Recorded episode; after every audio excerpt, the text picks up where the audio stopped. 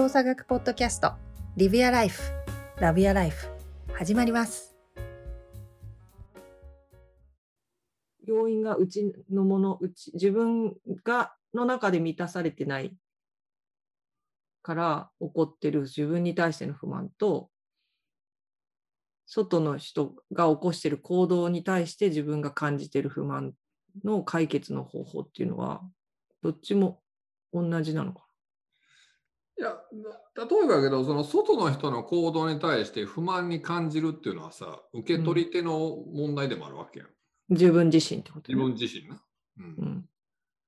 だたっていうところかなとは思うけど。だから結局そう受け取った自分自身のの見つめる必要が満たされてないっていうところになるのかなっていうふうに感じたりはするけどな。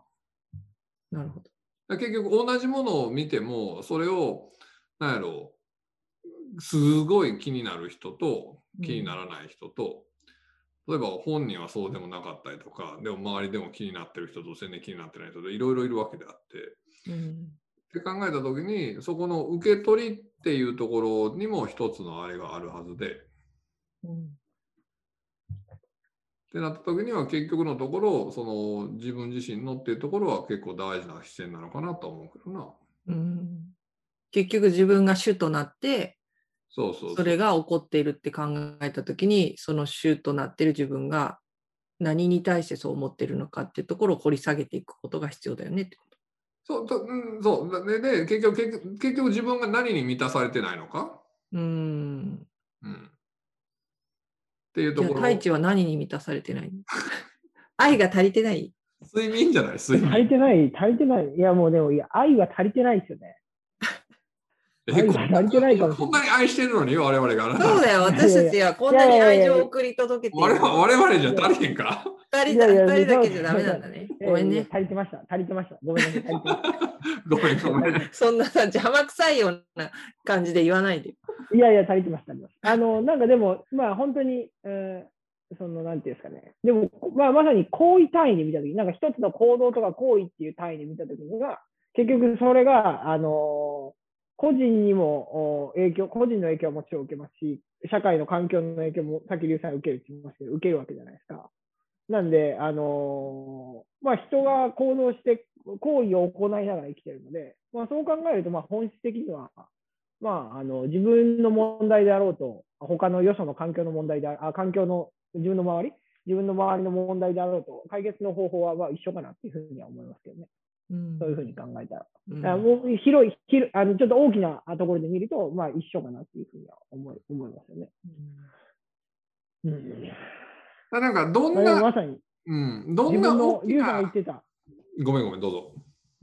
あのリュウさんが言ってた自分の受け取り状態の問題とかっていうところなのかなっていうふうには思う思う思いますね。うんすみません、どうぞ。だから結局どんな大きな問題とかどんなややこしい問題であろうと自分がその問題の当事者であるとか要するに結局さっきもその自分の不満っていう、ね、小野さんが言う言い方をしてたけど結局ってことは自分ごとになるかどうかだと思うんだよね。うん自分ごとにそれがなってれば自分がなじゃあそのちっちゃい本当に本当にちっちゃいアクションかもしれないけど自分がそれに対してアクションをどう取れるのかっていうふうに自分ごとっていうことにしていければ俺は基本的に多くの人が多くの問題に対して自分ごとになってそういうふうに出てくればものすごく大きな変化にはなると思うので。まあ確かにね。だから結局その自分に自分ごとになるかどうかっていうことが結構大事で自分ごとになった瞬間それ不満じゃなくて一つの自分のアクションを変化させていくアイデアの、まあ、もも元みたいなだ。だからってイラってせえへんわけとかだからってもうなんかムカつかへんわけではないんやけどもなんかそういうふうには捉えていくのかなとは思うけどな。逆に言ったらどうでもよければ多分その不満は出てきてないよねきっとね。そでだからその太一にとってその選手たちが言われていることっていうのは太一にとってもある種それは、まあ、自分ごとというか自分もその一部であるってだからこそその他者の行動に不満を持つわけじゃんなんでそんなことするのとかなんでそんなことが起こるわけみたいな。私とかも前ね前愛ちゃんとかと一緒にいた時とかはやっぱスランプだったりとか物事がうまくいかないと、まあ、言いたい放題言われるわけじゃないですかネットで。まあ今の時代ほどだだったけどそれでもまあある程度もう SNS が広がってるところでメディアにもいろんなこと書かれたりしてやっぱり自分ごとになってたから私もそれに対してその他者の行動はに不満を思うことっていうのはやっぱりあったから、まあ、太一の気持ちはよくわかるけど、まあ、だから逆逆を見ればっていうかあの見方を変えればそれがある自分ごととなってるからこそそれに対して不満っていう気持ちも生まれてくるだろうから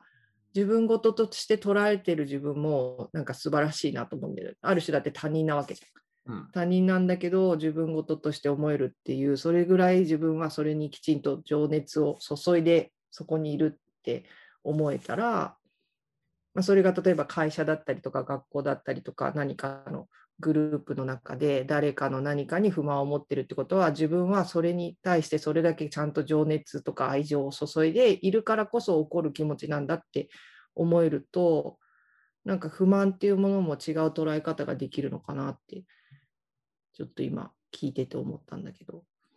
そうね。より真剣であるってことだもんね。うん、うん真剣だからこそ起こるその感情うんなのかなって。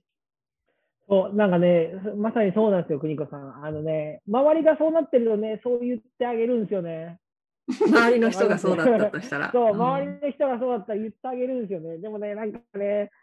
もう自分じ自分が関わるので分かりました。わかるよ。いや、わかるよ。太一の気持ちはよくわかるよ。ふざけ、ふざ、ふざけんなよとかと思いながら、わかなんかもうね、で、自分でもそれは分かってる。自分でもそれは分かってて、もし自分がもう、あの、自分の知り合いだと捉えたら、そう言うなと思いつつ、自分の、自分がなんか関わっちゃうと、ふざけんなとか思いながら、ほんま、芝居たんでって思いながら、もう、あの、日々をね、たまに過ごしてる。いや、わかるよ。まあ私もだって何がわかんだよ、あんたたちにとか思って、もうこいつに返信しようかと思うこと何回もあったもん。いや、何言ってんだよっいやいやいやて。それよくわかいやいや。もう、本当にもう、っていうのはね、ありますよね、やっぱりね。うんでもなんか、その辺も、あの、ただ、あの、自分ごと化するってなった時に、一つ、その、これまでの、なんていうんですかね、えーけえー経験だとか体験っていうものが、今の自分を結局作ってるわけじゃないですか、生まれてから。だからもうなんか人によっては、いやいや、もう生まれる前からいろいろあるとかっていう人もいるのかもしれないですけど、まあまあまあ、そういうのがあるわけで、結局、その、えー子供たちとかの、例えばトラウマとかもそうだと思うんですけど、うん。そのトラウマになるようなことって結局手続き記憶じゃないですか、体にとっての。うん。だから自分が意識に上ってないことでも、えー体自体はもうトラウマとしトラウマの一つの元として、えー受け取って蓄積してってるものなんで、うんわかんないですけど、例えば物心ついてないときにあの海で溺れたことがあります。うんでももちろんあの物心ついてないんで覚えてないですよね、溺れたなんてっていう。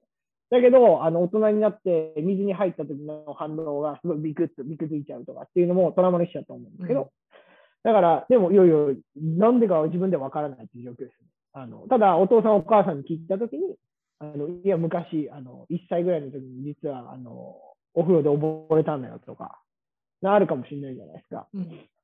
だから、あ結局、その、何かの情報に対して過敏に反応したりだとか、何かっていう、なんか新しい経験に触れたときに、あの、過剰に防御反応を取ったりだとか、過剰な攻撃攻撃性を示したりするとかっていうのって、あの、まあ、まあ、これまでの経験だとか体験の影響は、影響を強く受けてるわけじゃないですか。だから、あの、自分とか他人がそういう反応を示したときに、あの、なんていうんですかね、あの自分が、あ自分ごと化しすぎて、あの、自分の考えるとかフォーカスするポイントは良くないんだとかっていうふうに、だ思いすぎちゃわない方がいいなとは思っていて、思いすぎない方がいい。そう思いすぎない方がいいなって。だから必ずしもそれだけじゃないと。うんあの、自分が理解してないようなことを自分は受け取って蓄積している可能性があるっていうことは、うんうんまあ一つ持っとくと、まあ自分に対しても相手に対しても、まあ少し、あの、優しくなれるというか、マイルドになれるというか、うんうんああなるほどねのかなっていうのかなとは思いますよね。はいはい。なんで自分が記憶として実際にこう意識として理解してるとか覚えてることだけじゃなくて無意識にまあ何かこう覚えてない実際に言語化できるようなものじゃない経験がその中に自分の中にあるからこそ出てる反応かもしれないからあの分かってることだけでその人を理解とかまた自分自身を理解するっていうところに終始しない方がいいってことやな。そうですね、そうですね。うんで、結局そういうので反応として、あの、さっき言いましたけど、その過剰に防御反応するとか、攻撃性を示すとか、まあ、はたまた、あの、前、邦子さんがポリベーガルかなんかで話してましたけど、もう一気にシャットダウンしちゃって、うん。要はもうあの動物でいうと死んだふりとか、うん。そういうような情反応を示すような、こうまあ、人でいうと効率気っていうんですかね、効率気みたいな反応を示しちゃう人もいらっしゃるわけじゃないですか。で、そういう状況ってやっぱりあると思うんで、それって結局、あの、いや、自分に、自分にだ、自分がなんかもう少し、なんていうんですかね、前向きにとかポジティブにとか、あの、いろんなそのアドバイスとか言われることはあるのかもしれないですけど、だけどそれってもう自分にはどうしようもなかったこれまでの経験っていうものの影響がやっぱすごい強く残ってるので、だからそういう意味でもやっぱ大切かなっていうふうには思います。まあ、防御反応としての反応って思ったらまた見方も変わるもんね。そうですね。そう。その昔経験したその怖かったあの記憶にあの完全に残っていないけどもでもその怖かったであろう経験にから来る今自分を守るあれをもう二度と同じことが起こってほしくないっていうところから起こってる反応かもしれないってことだもんね。そうですね。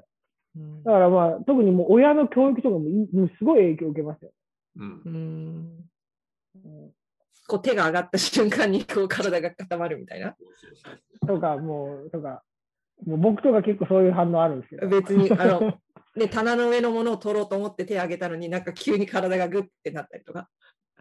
そうそうそうそう。何してんって言われていやいや別にななんでなんかわかんないけど体がなんかそう言っちゃったみたいなやつよね。そう。とかってやっぱ結構れはあるよねと思うんで。うん。その時になんだろうなんでそう思ったんだろうってかなんでそんな行動になったんだろうどんななんでそんな反応になったんだろうと思った時に多分答えが見つからないことも多々あるじゃん。うん。なぜが、そのなぜが見つからないこともあるけど、多分そのなぜの一番の根底にあるのは何か自分の身を守りたいっていう、その無意識の反応がその行動に起こったんじゃないかなと思うと、なんかそれで一個答えが見つかる気がするんだよね。なんなぜをずっと考え続けなくていいっていうか、うんうん。何か私自身を守りたいって脳が思ってくれたんだなみたいそうですね。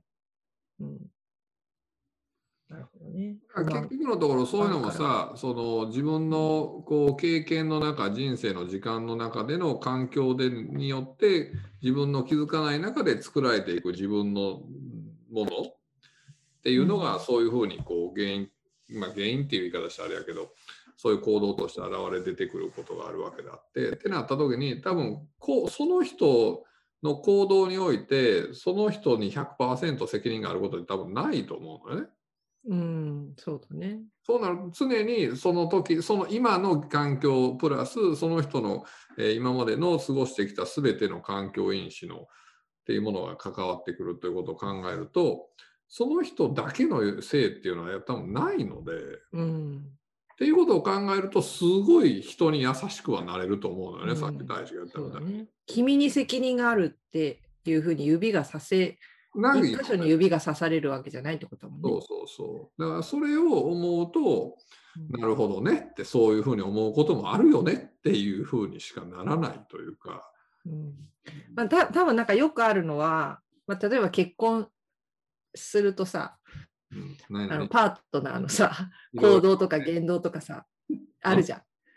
ねそ。うするとさ、なんか、まあ、親御さんのところね、おご挨拶とか行って、親御さんと一緒に過ごす間になるほどと。まあ、こういう親御さんだったらああなるよねみたいなのってあるじゃん。そうするとなんとなくさ、こうパートナーのことがさ、ちょっと許せるようになるっていうかさ、まあ、そりゃまあお父さんがあんな感じだったら息子もこんな風になるよねみたいな。なんかうちの旦那さんのこと言ってるみたいであのあの皆さん聞かないことにしておいてください、ね、でもさそこそうあるじゃん。で私のうちの旦那さんとかもさなんかまああの君のお母さんを見たらなんとなくなんで君がそんな感じなのか分かるよみたいなことを結婚してしばらくして言われたことがあって。そうするとなんとなく許せるようになる部分ってあるじゃん。相手のこと。を環境環境因子として君がそうなったんだねって思えるとねなんかそれを受け入れられるっていうかさ。すごいいい関係性ですよね、今の話を聞いて。あそう。もうラブラブだから。こんなこと言ったらいやいや怒られちゃうだって、だって今のその、なんていうんですかね、あの、お互いに、えーえーなんていうんですかね、信頼し合ってるから、その話、今みたいな話ができるわけじゃないですか。ああそうなん？え、だって、あのそんな話しないの？そんなことできしんいやいや、信頼してなかったら、そもそも、あの、そんな話しなくないですか？あの、君、君のとか、お母さんを見てたらとかって言わないんですよね。ああそうなってくると思う。そう。で、逆に、あのーなんていうんですかね、あの信頼関係がうまくいってなくてもこういう話になると思うんですね。うんうん。で、けん喧嘩の原因になると思う。んですよ。はいはい。うん。なんであな、なんで、なんであなたにそんなこと言われなきゃいけないでも、こういう場で、こういうオープンな場で、それをネタにして言うわけじゃないですか、邦子さん。一つの、一つのネタとして。そしたらはい。もうなんか、だから、いい、いい関係性だなと思います。まあ後でなんかまた家のこと話してって怒られると思うけど。てか本人は聞いてなくてもこれを聞いた私たちの知り合いが邦子さんこんなこと言ってたよっていうふうにうちの旦那さんに言うっていう。で 旦那さんに怒られるっていう。だから皆さん言わないでね。でもね。すごいいい関係性ですあありがとうございます。まあでもそうやってみんな人の影響を受けてさ今の行動が生まれてるって思ったらある種優しくはなれるよね。そうだ僕が思うのは思いやりってそこから来るかなと思っていてうん。だからなんかその思いやりを持ちましょうとか思いやりのある行動をしましょうみたいなその我々が言うインプットプロセスアウトプットのおそこの部分アウトプットのところにこうしましょうああしましょうって言ったって多分無理だと思うのよね。うんうん。そうではなくて結局我々ってそういうふうな環境と個人との結果としていろんな行動が生まれてきてその環境っていうのは今の環境と今までの全ての環境だよねっていうその個人にその全てがの責任が負わされるということはないよねっていうことをインプットしさえすれば、うん。おのずと我々って多分その少し優しくなれるみたいな思いやりのあるものになるはずだと思っていて。うん。だから我々っていうのはそのん思いやりを持った行動をしなさいって言われるっていうアプローチをされても多分無理でうんそれよりもそういうことを知識としてちゃんとインプットするというか知るというか気づくっていうことがあるとまあ本当勝手にそんな風になるもんなんじゃねえのって思うんやけどな。うん、そうだね。ななぜ、なぜそそういう結果として行動が出たかにもうちょっと目を向ける必要があるよね。まあ、いつも言うけど。いや本当そう本当そう。ね、もしかしたら睡眠が足りてないから、その SNS の文章を見たときにイラッとするのかもしれないし、栄養が足りてないからかもしれないし、以前に何？その優しい言葉を言ってくれて最初付き合ってた人が突然表変したから優しいやつには気をつけなきゃいけないとかって思ってるかもしれないし、ね、いろんなことが多分影響してその人の行動になってるもんね。そうそうそう。うんね、でも不満を持った時はじゃあなんだろう不満っていうふうに何か自分の中でこう出てきた時には何に自分は満たされてないのかを考えた方がいいってこと、俺俺は結構そう思っててうん、例えばもうその渦中にいる時は分からへんねんけどうんうん。その後からいつも気づくのは俺が嫁さんに不満を持つ時って大体俺睡眠不足やねん。うーん。とか俺が疲れてるとかはいはい。その自分が何らかの感じで満たされてない時に嫁さんに対してイライラすることが多分多いと思うのよ。相手その相手の行動そのものが問題ではなくて、俺が何らかの理由で何か満たされてない。こうその時、睡眠が多いんやろうけど、多分。うん、受け受け取る側の自分の中で何かが満たされてないからそういうふうに受け取ってしまった。そうそうそうそう。うんだからそうならんように、うんあのちゃんと寝ようとかちゃんと食べようとかっていうことに目を向けるというあのなんか自分が不満をバーって感じる時って何自分の何が満たされてないのかなって見るのは大事な気がするけど、まあ、でも基本みんな反射的にさそこでさ言っちゃうじゃん相手に。言っちゃうね。なんでそうなんだよとか、なんで君はいつもそうなんだとか、なんでこんなこともできないんだって言っちゃうわけじゃん。そうねでそこはい一瞬こう飲み込んだ方がいいってことだよね。多分。まあ基本はそうなんちゃう、うんなぜなら相手に問題があるんではなくて、おそらく自分の中に何か満たされないものがそれを作り出したって思ったら、それを反射的に相手に返してしまうことっていうのは、まあ、ある種そこでは答えとしては正解じゃない可能性が高いってことでしょ？だから結局不満になってる間は多分そう。うん。これをなんかより良くするために例えば2人の生活をより良くするための改善的な課題として捉えれるようになってたらうんいいのかもしれないけど不満になってると多う分んなるほどねそういうのはやめといた方がいいよねって思うけど難しいよね そういうのはね本当ね。なるほどね。そっか、不満を、不満だから言いたいのか、それに対してこうした方がいいという改善策として言いたいのかで大きく異なる。と思うけどね。なるほどね。だからそういう言い回しができるんだったら言った方がいいってことね。そうそう、だからそうなるとよ、一回寝たら、よりなんかアイデアも整理されて、彼女の立場も分かって、あ、なるほど、そりゃそうやなと思って、なんかもうちょっと自分がその時に不満だけでバンっていうよりも、より良い何かアプローチの仕方ができたりとかっていうのはあるかもしれんなと思う。いや、もう禅の世界だね、なんかね。心静かに。だだじゃ心静かじゃないよ。全然だってそれでイラってしたりもするんやもん。ただそこでイラッとしたままバッて出した結果起きることの方がめんどくさいことがいっぱい多い。ね。あとあとね、誰もいい気気がしないもんね。誰誰にもプラス起こらないし、その後3日ぐらい空気悪くなったりとか、もうそれはちょっとし逆にこっちもしんどいしってなるから、確かにカップラーメンしか出てこなかったりそうそうそうそうそう。それやったら、一日ちょっとちゃんと、まあ、ちょっと置いといて我慢して寝て、で、その後に、ちょっとこう、ってやった方が、ススッといくケースがやっぱ多い気がするから。そうだね。まあでもそれは相手に、相手と直接会話できる場合はそれでいいよね。太一みたいな場合はさ、若干ちょっと難しい。直接相手の人との接点がなかった。その社会で起こっているものに対して、ね、感じる不満だったりとか。でそれの解決法が見つかるといいね。まあもうね、あの、頑張れって話ですよね。頑張れ。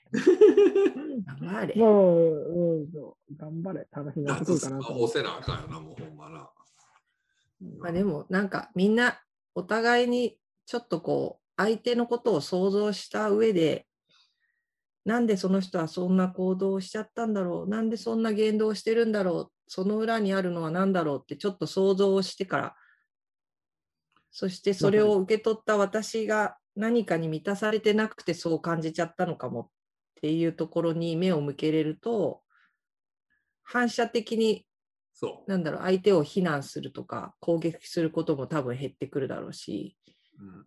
よりお互いにとっていい発言だったり、いい言葉のやり取りができるようになるのかなと思うので、いや、それは本当そうやと思うよ。ね。簡単に自分の意見が言えちゃうような今の SNS のこの社会の状態。で何でも LINE で思った時に思ったことをバンって流せちゃうような今の時代だからこそちょっと一瞬周りのその人とかその状況だけじゃなくてその周りで起こってる環境すべても一回理解をしてでそこでじゃあ自分が一体それを受け取った私がそこをよりよくみんながハッピーになるために何ができるのかなって考えて行動ができるようになるとこの大変な今の時期でもみんながちょっと優しく生活ができるのかなと思うのではい。不満のもし感じることが今あったり、これから先不満を感じたときには、ちょっとだけこう自分を後ろに引いて、すべての関係関係する環境全体にちょっと目を向けてみてもらえるといいのかなと思います。ぜひぜひ。はい。それでは、今日はこのぐらいで終わりたいと思います。皆さんありがとうございました。はい、今日もありがとうございました。ありがとうございました。今日もありがとうございました。また次回。Live Your Life